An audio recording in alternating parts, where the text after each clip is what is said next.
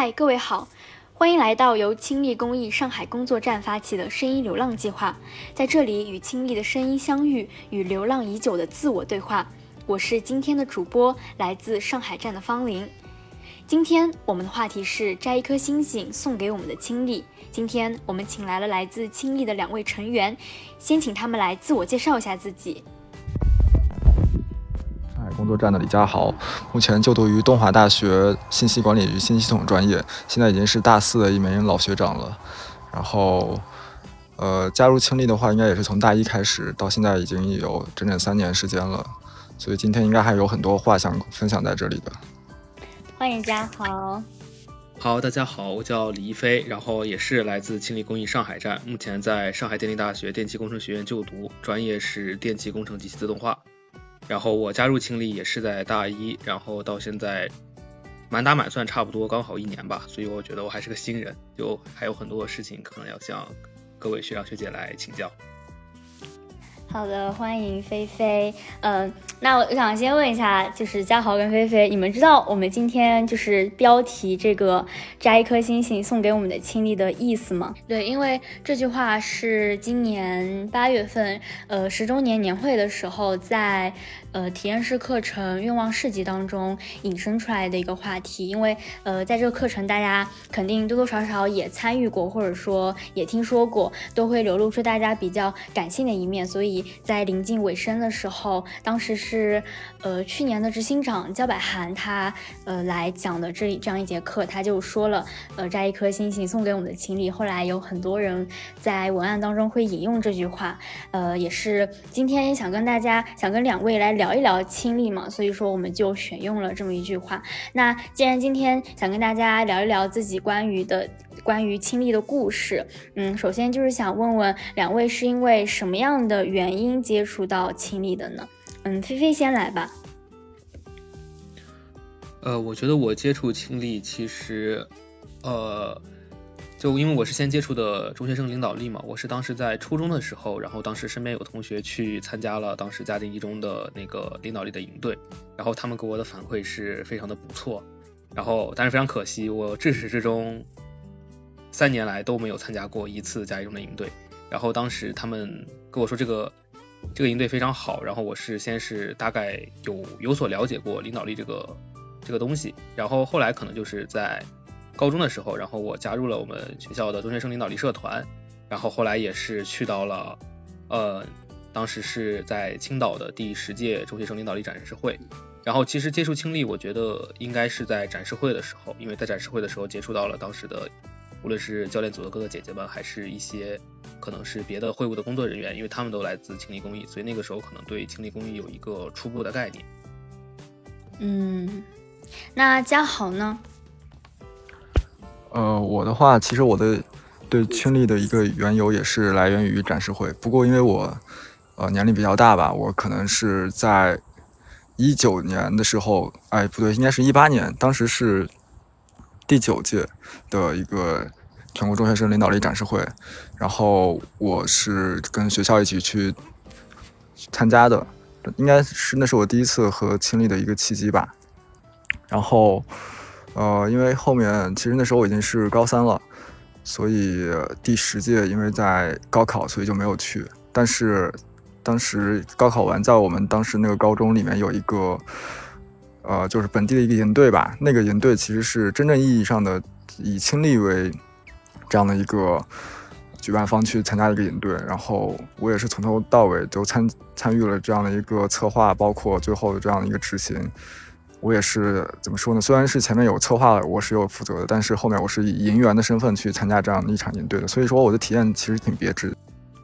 嗯，所以你们两个人的开端，你们两个人其实都是那个因为中领然后认识青力的吧？嗯呃，因为我是呃我是参加中科加一呃训练营，然后接触青力的。我当时是二零一七年，然后是。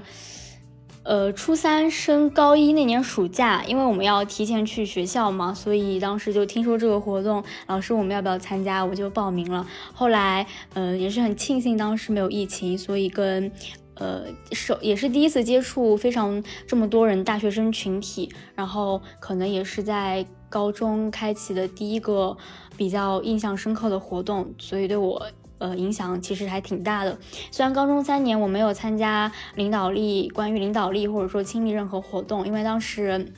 我参加了其他方面的一些社团，不过后来大学又看到可以参加的机会，然后就又去参与了。在我去年的时候，也是正式加入了清理公益。嗯，我想两位肯定，呃，也参加过一些线上或者线下的清理活动。呃，我也比较好奇，两位至今为止你们参加过印象比较深刻的活动是什么呢？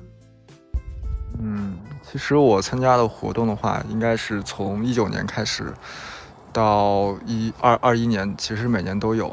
然后印象最深刻的话，其实是二一年在第十二届中国学生领导力展示会。呃，当时因为我之前是以就是音乐啊，就是参赛者的身份去参与这场，我很希望能够以志愿者的身份也去怎么说呢？去全身心经历一下这样的一场展示会。最后也是呃得偿得以所愿吧。然后去年是在北京，就是也是我第一次去北京，但是那一段时间可能只有短短的两三天吧。其实是我觉得我在经历这三年中意义最最重要的一段时光，因为怎么说，在当时接触到的其实并不是一些陌生的面孔，是我之前营队也认识的一些朋友，都是之前已经有过。很好的友谊的这些人，然后当再一次可以在北京与他们相遇，其实我们当时印象最深的是，就是我们那天结束后一起在天安门那个长安街骑行那段时刻，是我觉得可能是去年最开心的一段时刻吧。所以这也是我觉得对我来说印象最深的一段经历。呃，对我当时记得是应该今年年初还是去年年末，青丽她不是有收集一次关于那个就大家印象比较深刻的就一段时光，然后附了照片嘛，然后我第一个我就看到嘉豪嘛，然后他当时就就附上了是那个骑天安门的照片哇，所以我当时我也我我也挺想去参加中领的，然后。然后本来呃今年其实也是呃报名了，然后也是被选上了，但是是因为疫情没有参加。但是但是我非常理解嘉豪，因为我二零年八月份的时候是参加了那个呃营队，就是体验营中科加一的两三天，可能浓度啊这个大家相处的密度特别高，然后呢感情就会逐渐的升温，然后所以一切很多经历对我们来说印象都非常的深刻。嗯，那菲菲呢？嗯，对于我而言的话，我觉得印象最深的活动其实是我们的大学模拟器，也就是大模。但是大模，我感觉我参加了它的时候，我是真正意义上可能从认识清理，然后然后变到一个跟清理就是成为一个伙伴，或者是说就是熟人这么一种角色。呃，因为我当时是去年的时候参加了是大学模拟器，当时呃一个暑假办了两期，然后两期我都参加到了，然后我。也是通过了那个大型模拟器，然后获得了这个直通清理的一个名额，然后这个机会，然后让我现在可以进入到上海站，然后成为清理公益的一员。然后像今年我也就年会回来之后，我们也是进入了那个大大模的一个筹划阶段，然后我也非常有幸就可以去担任这么一个就是筹备组的一个成员。就是我就觉得可能一年之前我还是参与了一个学员，一年前我看到。呃，就是当时的很多前辈们、很多学长学姐们，他们可能为这个活动最后做出了非常多的努力，然后活动呈现出的效果也非常的不错。然后今年就这个重担就落到了我们的头上，然后我们可能在筹备的过程中会遇到或多或少的问题，但是我觉得这对于我们而言就是一种，我觉得是种成长吧，就是这种身份的转换也让我真正真正的就感觉到了一种就是传承的那种感觉吧，就像可能。可能很多人他们在清理都会说一句话，说一个灵魂影响影影响更多的灵魂，然后可能后面以后那些被影响的人，他们可能又继续会影响更多的人，就是这么一种薪火相传的感觉。所以其实对于我而言的话，大魔给我印象是最深的，而且大魔毕竟是我们相当于是清理转为线上了以后，我觉得是一个比较成功的这么一个活动，然后也是我觉得也能代表了就是我们清理在这么几年来的一个。时间段可能对于就是因为线下活动没有办法举办的特别多，我们可能对于这种这种活动的一个空白的一个弥补吧，所以我觉得非常好。然后更何况它也是我可能呃刚刚就是跟青丽熟识的这么一个契机，所以说我觉得对我而言印象最深的活动是大熊门期。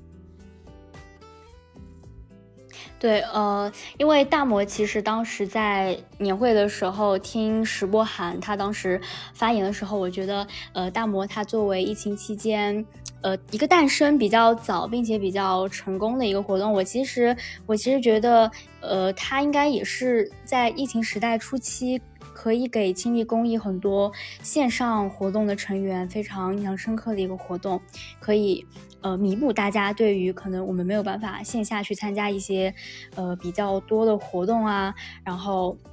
可以让大家不断的不断的锻炼自己吧，包括。大模它这个活动，嗯，其实就是针对高三升准大一，因为我们当时可能对于对于这样子的一个群体，它完全就是断开的，可能要么就是初中生，要么就是高中，可能是低年级的，呃，要么就是大学生，可能对于呃高三还没有一个特定的群体，一个特定的活动，我觉得能起到这样子的连接也挺不错的。那呃就是。参加亲力公益的很多活动嘛，我们肯定，呃，要么也呃肯定是举办，或者说呃参与组织，或者可能也是以营委营员的一个身份。就那你们参加亲力的活动，肯定也离不开我们的体验式的课程嘛。那每一次的活动可能都会针对不同的群体来给我们带来不同的体验式课程。嗯，那你们目前为止在亲力有自己比较喜欢的课程吗？呃，其实我觉得经历的很多体验式课程，我的印象都非常好，因为我觉得我可以在其中学到很多很多一些可能就是课堂之外、书本上我可能接触不到的一些知识，或者是一些呃，可能是一些理念或者是一些道理。然后我最喜欢的经历的体验式课程，我觉得是真图吧，就真人图书馆，因为我觉得它是一个相对而言，我觉得它是一个比较自由的这么一种交流的环节，就是我可能去聆听一些呃，可能关于学长学姐。那些人的一些故事，然后，然后我再可能通过他们的故事，然后我可能能收获到一些影响，或者收获到一些经验。然后我觉得可能相比于其他的一些，呃，体验式课程，就是呃，真图给我的印象最深刻，因为我当时是也是在展示会的时候，我是接触到了真图，然后年会的时候也接触到了真图，就呃，当然大魔也是有真图的，就是在各个的每一次的活动中，我感觉真图都是一个。比较重要的这么一个体验式课程，我感觉是不是有一种类似于保留项目这么一种感觉？所以说，我对于征途的印象还是比较深的，因为我一共参加的数量也比较多，这可能是我参加数量最多的体验式课程了。所以说我选择征途。那你有没有觉得印象给你比较深的征途的，就是当时给你讲征途的人？嗯，有的，我记得当时。给我印象最深刻的是，我当时在，嗯，大学模拟器，就是当时是去年的第一期的时候，啊，应该是第二期，因为前年也办过一期，就是第二期的时候，当时是，嗯，石博海石总，当时他给我们，呃，讲了一次真人图书馆，他可能讲的都是一些关于大学的一些，啊，生活或者是一些学习的各种各样的经历，但是我就觉得，有当时我们其实很多人都有这种感觉，就是我们可能那种气质给吸引，就我们觉得哇，一个人怎么能那么厉害？所以说，其实当时给我们是造成了，我觉得是比较大的一种震撼吧。然后我们就觉得，说可能，呃，作为前任执行长而言，我觉得确实他也给我，觉得他一定程度上也代表了我们清历的一个风貌嘛。所以那次是给我印象比较深的一次征途活动。嗯，其实我看到这个就问题的时候，我第一时间想到的是我在一九年，就是在我们高中有一场营队里面。参加过，但其实我刚开始一时间没有想到他的名字。其实就我后面查了一下，他叫信任之旅。我不知道，就是你们有没有参加过这样的一个？可能其实现在因为疫情什么的，这个课程几乎已经很少去被被被上了。但是其实那个是我第一次就有那么感触深的去参加一个体验式课程。看样子好像是那个就是蒙着眼睛吗？我就记得对信任之旅好像是蒙着眼睛，然后然后是什么是？大家问关键词，然后，然后就还猜吗？还是说，还是说，我记得，我记得有一些我是是呃是蒙着眼睛的，但是但不是去猜它什么的，是我可以描述一下那个过程。就是当时我们是在一个高中的那个大的报告厅里面，然后我们可能有一个一百多多人的一个排成一个长队，但每个人都被蒙上了眼睛，就是。被志愿者拉着往前走，但也不知道自己走到哪里，就是一片漆黑。然后就是呃，因为我们是通过彼此牵着前后一个人的手，然后来找到自己的方位。就这个过程，当你完全陷入一个没有任何光明的场景，我们最后当走到一个固定场景，然后他让我们停下来，最后摘到眼罩。其实我当时我们也不知道走到哪里，但是摘到眼罩之后，就会发现，在那个报告厅的中央舞台上，有一有一有一片就是用蜡烛蜡烛那种光，然后围成的一个星星，就是其他都是黑的。就是那个场景，当你在一个黑暗的呃场景中待了三十分钟之后，突然摘下眼镜看到的是这样的一个场景，就是其实是一个非常非常感动的。就那个课程的话，好像很久都没有被上过，但是当时对我来说，在那样一个呃环境下吧，我其实是呃眼泪其实是出来的，对，因为他后面也会去问一些你最深处的一些问题，比如说你的家人、你的亲人，然后也会让你来自己分享，然后让你去感谢一些你身边的人。就可能平时我们说这些话都是比较空，但是在那样的一个氛围下吧，其实是真的很容易达到。那样一个感情的深度，所以，但因为这个确实很久很久之前的了，所以刚才我也没有想到名字。我去查了一下，它叫《信任之旅》。然后你们，呃，有有有有兴趣也可以去亲历公益的一个公众号上去了解一下，因为这个课程现在好像很少去被上。我记得我我是我是我上过。对，我记得当时对，是一七年那个加一营队嘛，然后我记得那天晚上，先我们躲在那个食堂里面，然后我们都蹲下来，我不知道当时，呃，当时发生了什么事情，然后我们就蒙着眼睛，然后呃进到那个就是。呃，一个楼里面，然后当时他们确实呃摆这个，呃，我呃啊，想不到嘉豪也是这么感性的男生。对我记得，我记得当时就是很多人他们就会讲述自己的经历嘛，然后就会就会也很感动啊，包括讲自己的朋友、自己的家人，包括自己的一些事情。我记得当时我好像讲到了是是我的一个特别特别好的朋友，然后当时很久没有联系了，但我可能。可能我是一个呃泪点比较呃怎么说呢，也不是特别高的人高的人吧。然后呢，可能看到大家哭了，然后我也会被带动起来。对，然后我记得当时印象比较深的是《信任之旅》，它这个课程被拍了很多照片，然后放在了公众号上，所以我印象特别深。哦，说实话，确实是很久没有上到了。像这一年，其实我也参加了很多亲历的活动，但确实线上。参加参加这种课确实不好开，然后线下的话也没有太多线下课程，我觉得，然后确实挺可惜的，也是希望疫情之后可以可以有机会吧。我印象比较深的课程呢，不是我参加的，是我自己讲的，是我讲。你们参加过沙漠掘金吗？参加过，这个我也参加过。嗯，你们都是以那个参与者的身份吧，还是讲师？呃呃，参与没有讲过，但是讲过另一门课。呃，另一门课，呃，我记得当时就是今年寒假的时候，然后我就是就是郑浩他来找我，然后想让我试一试这门课。哎呀，我当时想有多难呢？但是我也是第一次讲这个。我当时听呃张重庆站张玉敏有讲过这个课的解说，呃，可能当时自己听上去还好。呃，然后，然后，呃，后来，但是因为是第一次线上嘛，我后来问过很多人，好像基本上没有人听过线上的沙漠掘金。我当时是跟重庆站的呃另一位同学惠丽两个人一起讲的，确实很有难度，从七点多讲到十点多，我整个人就是就是消耗挺快的，然后整个。规则也特别的复杂，包括是线上的，大家没有办法线下的一起交流。其实说实话，沙漠掘金是规格特别特别大的一门课，呃，但是我这门课可能准备的比较充足，当时讲的其实还可以，就是玩的时候会突发一些很多小情况，嗯，但是，呃，最后我也是以这门课通过了我的，呃，就是讲师讲师，然后呢，我就成为了正式的亲历讲师，就是当时给我的。我我就觉得当时讲完这门课，我觉得自己挺厉害的，对，然后然后觉得自己，嗯，那你们参加过，你们有你们有赢过吗？就是当时在那个队伍里面，我好像参加过两次都没有赢过，是吗？呃，其实也挺难的吧，说实话，因为理解起来就是很复杂。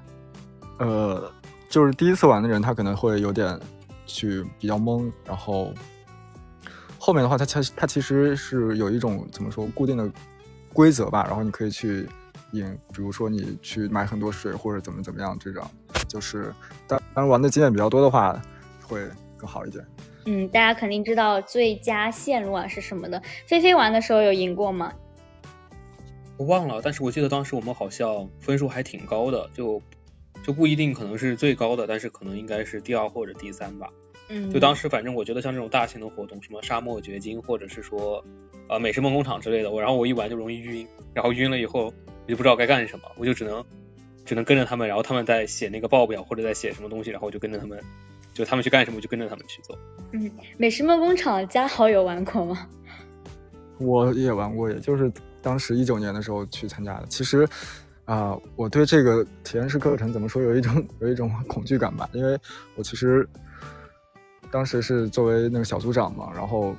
感觉这种需要决策、需要去算，然后这样的一个在竞技过程中的这样体验式课程，其实是有一点小压力的。不过。就这个体验还是很好的，因为当时很少有这种机会去像，呃，模拟一场就小比赛啊，或者说是一场小竞技游戏啊，这样去参加这样一个课程，所以我的印象也比较深的。嗯，对，呃，我是在年会时候玩的，因为我对于类似于商战啊，就是特别大型的课程，我也我也挺慌的，因为他给的每个时间段都特别的短，然后他得让你在这么短时间内，就是所有人都分配好自己该干什么，我觉得当时就特别的慌。然后美食梦工厂他们不是还有那个苗字啊什么的，我记得当时很多人拿到那个那个饭菜的名字，然后呢就开始就是开始全部都跪在地上，然后在那边。瞄，然后每个人都都特别的慌张。我不确定是不是他设计的，但是我就是肖怡讲师，他是我一七年就我特别特别觉得他讲的特别好的一名讲师。然后呢，五年之后呢，我也以一名亲历成员的身份，然后呢，就是去参加了他在年会上讲的课。我觉得对我来说啊，我就觉得很很。很开心，然后呢，我又我又再一次成为他的学生，然后这个时候我已经是不一样的自己了，我觉得挺让我觉得感动的。这种感觉真好，真的。嗯，我还我还跟他说，但是他已经不记得我了，我就我就跟他说啊，那会儿你染了个黄头发什么的，然后他就立马就想起来了，我觉得还挺好的。声音正在流浪，梦想安然无恙。感谢收听本期的声音流浪计划，下期精彩继续，一起在声音中寻找你的亲密生活吧。